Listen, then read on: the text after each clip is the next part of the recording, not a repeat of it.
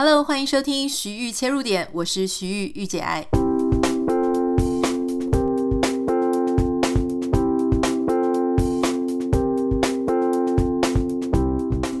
Hello，欢迎你收听今天的节目。今天我们要来谈一谈最近非常多灾多难的 Facebook。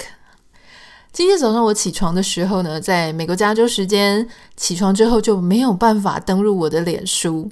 然后想说好吧，没有脸书，那我就划一划 Instagram。结果没有想到 Instagram 也进不去。我在想说，是不是我的手机在提醒我要换手机了哈？因为我虽然是 iPhone Ten，可是我不觉得它很旧啊。因为我觉得很旧，应该是更老一点的。可是 iPhone Ten 它感觉就已经有一点点不是很顺，有时候会过热宕机，所以我常常就在怀疑说，好像我的手机不是很灵光啊。所以这一次没有办法登录，我一开始还怀疑是我的手机，后来我就使用桌机，想说我那我赶快登录一下 Facebook 或是 Instagram，好，因为我们的工作就在上面嘛，所以我常常就还是必须要去看。没有想到电脑版也连不上去。然后就想说到底怎么回事，所以我就开始查有没有 Facebook shutdown 哈，我就用 Twitter，然后呢，我又上这个 Google 的 search 去查，果然就发现原来不是只有美国当机，是全球大当机，而且据说是嗯有 Facebook 以来最严重的一次当机，因为不只是外部的人进不去，连他们公司内部的人内网都没有办法使用，哇，这个是非常的严重啊。然后我就开始，因为我查了 Facebook 的这个关键字嘛，它就跳出了一个新闻。这个新闻呢，今天也非常的大，也是关于 Facebook。它是里面有一个离职的员工，叫做 Frances Hogan。这个女生呢，她是一个 data scientist，就是资料科学家。她有非常丰富的经验。她今年三十七岁哈。她在今年的时候呢，从 Facebook 离职。可是她在 Facebook 的任内两年，啊，她就是当然有接触到非常多公司内部的种种讯息。那在今年呢，据媒体报道，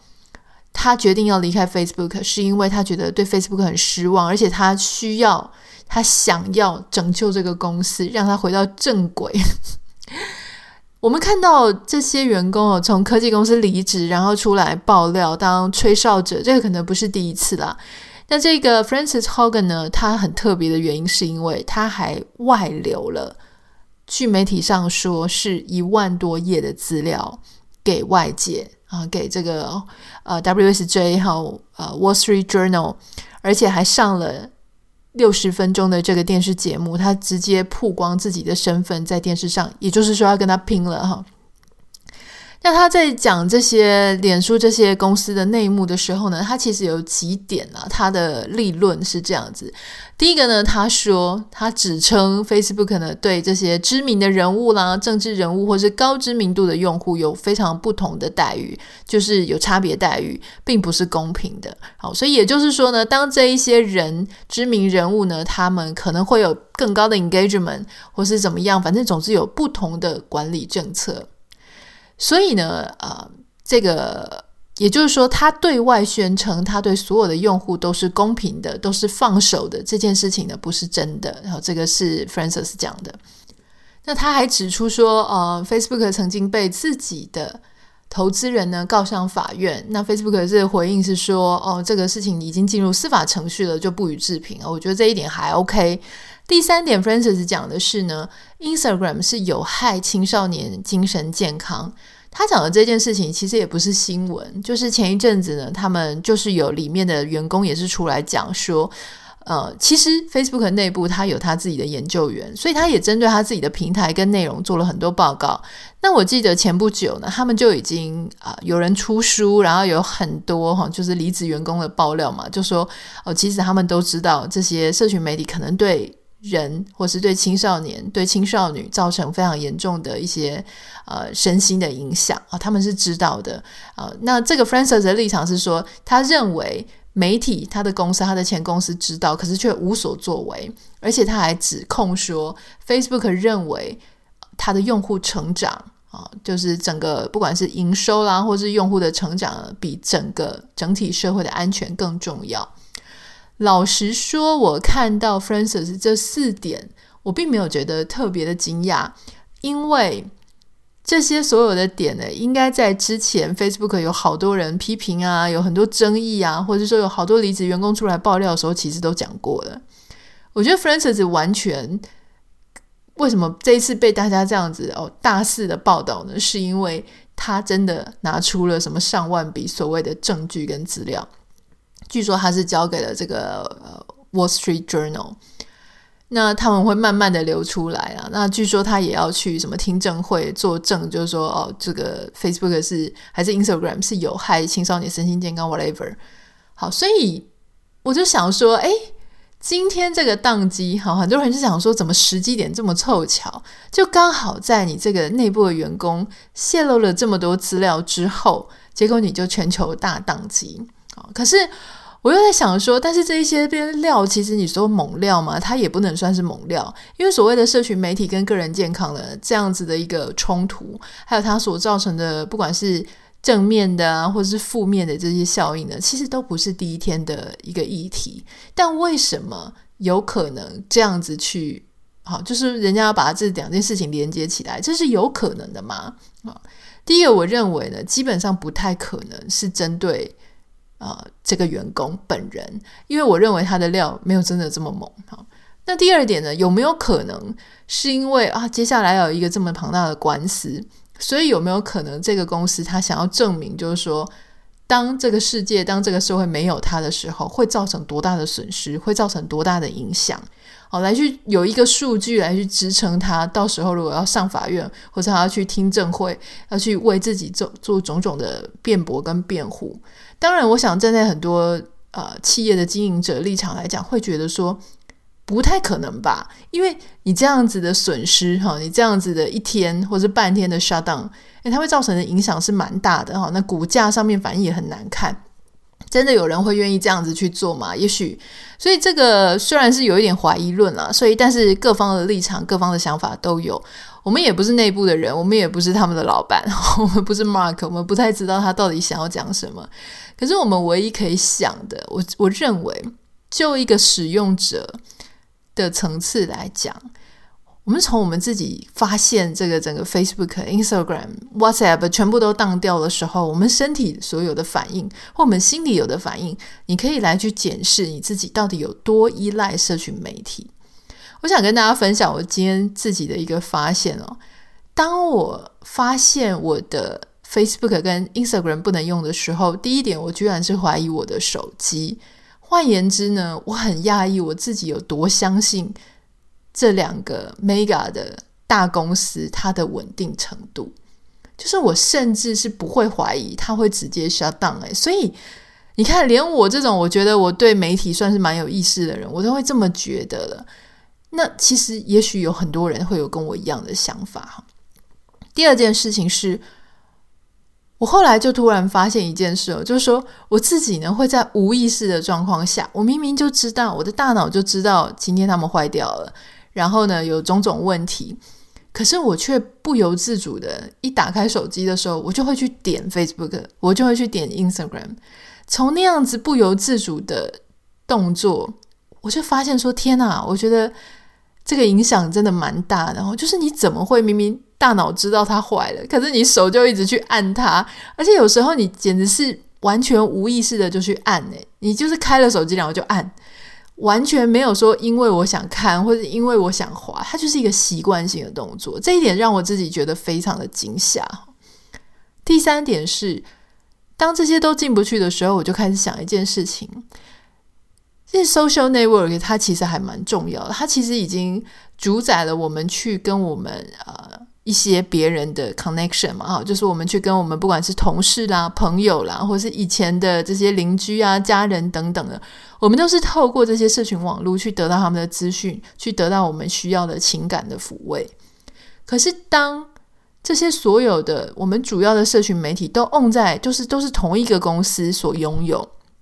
那你不觉得很恐怖吗？当这个公司出现了什么问题的时候？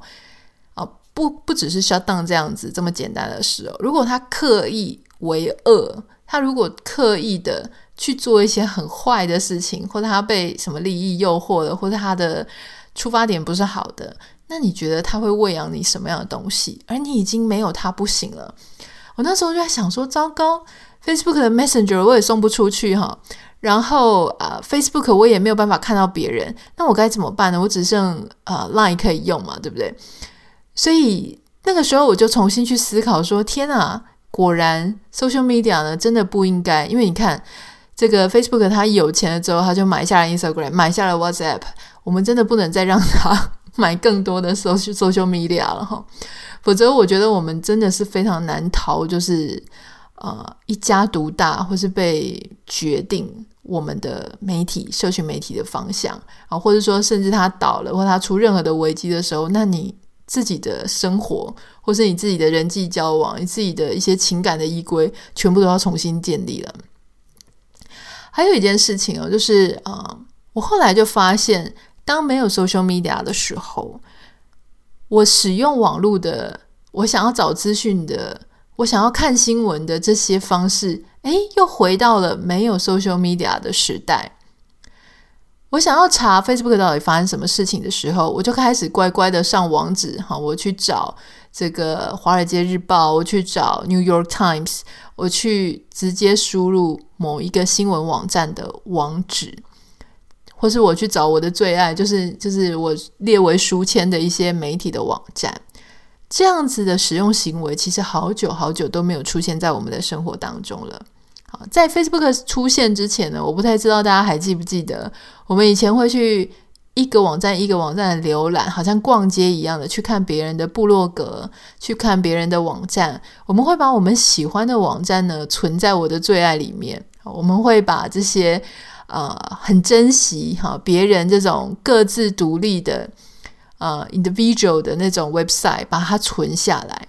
可是当有了 Facebook 之后，或者有了一些 social media 之后，我们开始把这些 social media 变成我们的主要网页。我们开始有一点忘记了我们那些老朋友，那一些部落格，那一些网站。我们觉得我们在 Facebook 上划一划，它就会跳出标题非常吸引人、图片非常吸引人、内容非常吸引人的文章好，然后我们就点进去就导流，所以搞得所有的。以前独立的那一种部落格或是呃网页的经营者，他们全都要经营 social media，然后每个人都在 social media 里面挣扎，说我要怎么样让更多的人看到，我要怎么样找回我以前那一群人，我要怎么样在茫茫的内容海当中写得更吸引人，因为以前你是因为喜欢他。所以你会去看他的网页，那不管他写了什么标题哈，什么无聊的标题啦，有质感的标题，你知道有些有些时候有内容、有水准、有质感的标题，真的不一定那么吸引人啊。他可能很平铺直述，他可能非常的呃精简，但是你会从他接下来的那些内容当中还是获益很多。这是你为什么当初把它存成我的最爱的原因嘛？可是当所有的内容，所有的文章，所有的网页，全部都丢到 social media，好像一个选美比赛的会场的时候，或是好像一个斗牛的竞赛场的时候，竞技场的时候，